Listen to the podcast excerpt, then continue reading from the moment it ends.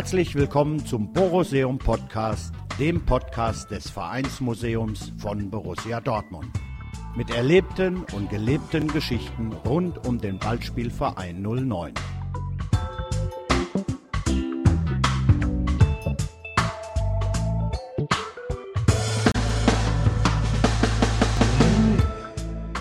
Fußballkrimi mit Happy End. Die Relegation 1986.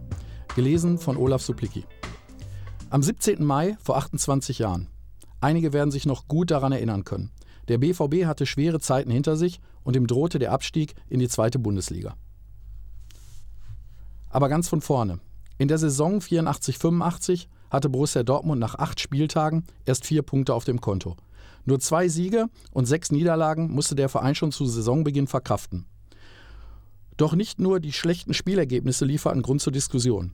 Finanzielle Schwierigkeiten, Probleme mit Spielern und nicht zuletzt der Rücktritt des kompletten Vorstands machten die Pleite des Vereins nahezu sicher. Ein Notvorstand wurde gewählt, der sich aus Dr. Reinhard Raubal als Präsidenten, Dr. Gerd Niebaum als Vizepräsidenten und Jürgen Vogt im Amt des Schatzmeisters zusammensetzte. Am 31. Oktober 1984 kündigte ein unabhängiger Wirtschaftsprüfer zudem einen Schuldenberg von 8,3 Millionen D-Mark an, eine Summe, die zu diesem Zeitpunkt nicht zu bewältigen schien.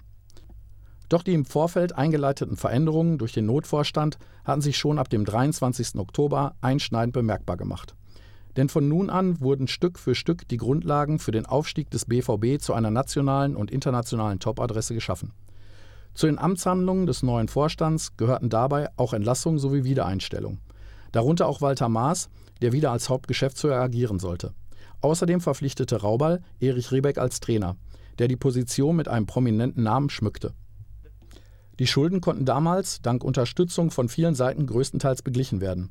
Ein nicht antastbares Bankguthaben und Forderungen des BVB reduzierten die 8,3 Millionen D-Mark auf 4,3 Millionen. Dass das noch nicht genug war, war klar. So war auch der DFB alarmiert, ein Lizenzentzug und damit einen Zwangsabstieg in die Amateuroberliga zu erwirken. Doch die Dortmunder und der BVB hielten zusammen. Spieler verzichteten auf Punktprämien und auf Jahresleistungsprämien. So konnten schon fast eine Million D-Mark eingespart werden.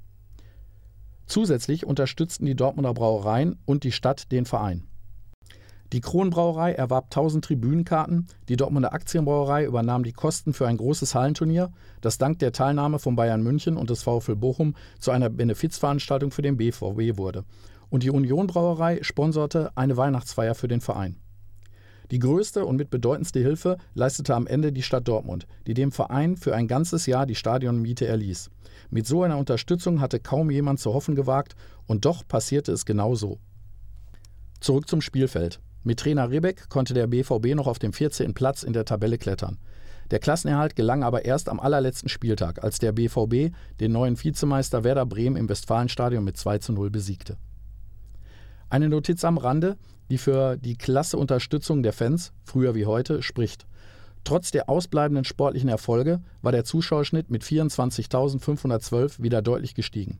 Nicht zuletzt, weil auch die Fans die Rückkehr von Dr. Reinhard Raubal begrüßten. Denn sie stand für mehr als nur das Amt des Präsidenten. Sie stand für Kompetenz, Seriosität und Aufbruch. Für die neue Saison verpflichtete Raubal dann Paul Czernay als Trainer, da Ribbeck aus vertraglichen Gründen gehen musste, denn er hatte bereits die Zusage für Bayer Leverkusen gegeben. Unter Czernay kamen die Borussen dann in die für den BVB legendäre Saison 85-86. Ein Horrorszenario mit Happy End, wenn man so will, denn nach sechs Spielen konnte die Mannschaft nur drei Punkte vorweisen. Fans forderten den Rücktritt Czernays, doch Raubal wollte sich dem nicht beugen. Vor Tschernay gehe ich, hatte er damals protestiert. Am Ende, vor dem Saisonfinale, wurde der Trainer allerdings dann doch durch Co-Trainer Reinhard Saftig ersetzt. Nach dem 34. Spieltag stand der BVB auf dem 16. Platz. Keine Frage, dies bedeutete die Relegation. Damals war es, wie auch inzwischen wieder, so, dass der 16. der ersten Bundesliga gegen den dritten der zweiten Bundesliga antreten musste. In dieser Saison also Borussia Dortmund gegen Fortuna Köln. 47.000 Fans füllten dazu am 14. Mai 1986 das Müngersdorfer Stadion zu Köln und sahen ein Fußballspiel, in dem die Fortuna als klarer Sieger mit 2 zu 0 herausging. Eine weitere Pleite für die Borussen, für die es immer schwerer wurde, noch an den Klassenerhalt zu glauben. Zum Rückspiel am 17. Mai kamen die Kölner ebenso selbstbewusst auf den Platz, was den ein oder anderen Borussen weiter einschüchterte. Zu allem Überfluss war es ein brütend heißer Pfingstmontag und Jürgen Kobra Wegmann bekam aus den eigenen Fanreihen außer Buhrufe nichts zu hören. Denn kurz zuvor hatte er seinen Wechsel zu den Blau-Weißen bekannt gegeben. Eine schlechtere Ausgangsposition hätte sich eine Mannschaft kaum erdenken können. Und das vor einem ausverkauften Hause mit 54.000 Zuschauern. Die erste Halbzeit verlief so, wie es nahezu jeder im Stadion erwartet hatte. Köln ging mit 1-0 in Führung und setzte den BVB weiter unter Druck.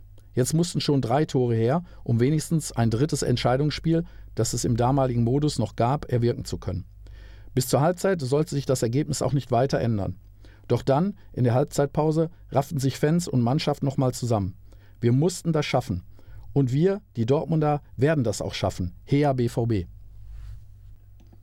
Vielleicht war es eine Macht, die wir nicht benennen können. Vielleicht war es die Selbstmotivation und das Voranpeitschen durch die Fans. Oder auch beides zusammen, was das Wunder wahr werden ließ. Neun Minuten nach dem Wiederanpfiff wurde Ingo Anderbrügge im Strafraum gerempelt. Elf Meter. Und der heutige Sportdirektor Michael Zorg verwandelte diesen ohne mit der Wimper zu zucken in den Ausgleich. Knapp 15 Minuten später die nächste Überraschung, die bis heute wahren Seltenheitswert hat. Marcel Raducano platzierte einen Superkopfball passgenau ins Tor. 2 zu 1. Und eine wahre Sensation, denn der Rumäne war nie für seine Kopfballstärke im Fußball bekannt geworden. Doch da dem BVB ganze drei Tore fehlten und die Nachspielzeit anbrach, blieb so gut wie keine Zeit mehr, um den Klassenerhalt noch festzumachen. Die Kölner feierten sich und ihre Mannschaft schon vor dem Abpfiff. Fernsehreporter betitelten sie als Bereicherung für die Bundesliga. Doch wie schon gesagt, das Wunder geschah, und zwar in allerletzter Sekunde. Ingo Anderbrügge nahm seine letzten Kräfte zusammen und zog ab. Kölns Keeper Jarecki machte seinen einzigen Fehler in diesem entscheidenden Spiel. Er verlor den Ball und die Cobra Jürgen Wegmann war da, zur richtigen Zeit am richtigen Ort kickte er den Ball quasi mit dem Abpfiff ins gegnerische Tor. Kein Traum, sondern Realität. Der Verein und die Fans rasteten aus. Alle Buhrufe gegen Wegmann waren Geschichte. Er wurde als Held gefeiert und die Fans verziehen ihm den Wechsel zum Revierrivalen in letzter Sekunde.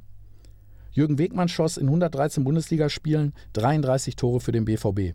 Aber das Tor zum 3 1 Endstand machte ihn in Dortmund unsterblich.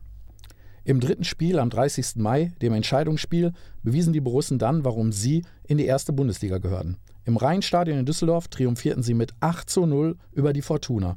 Ein deutlicheres Zeichen für die Willensstärke der Mannschaft von Borussia Dortmund hätte es kaum geben können und zeigte nur, was den Verein bis heute ausmacht. Niemals aufgeben, kämpfen und siegen.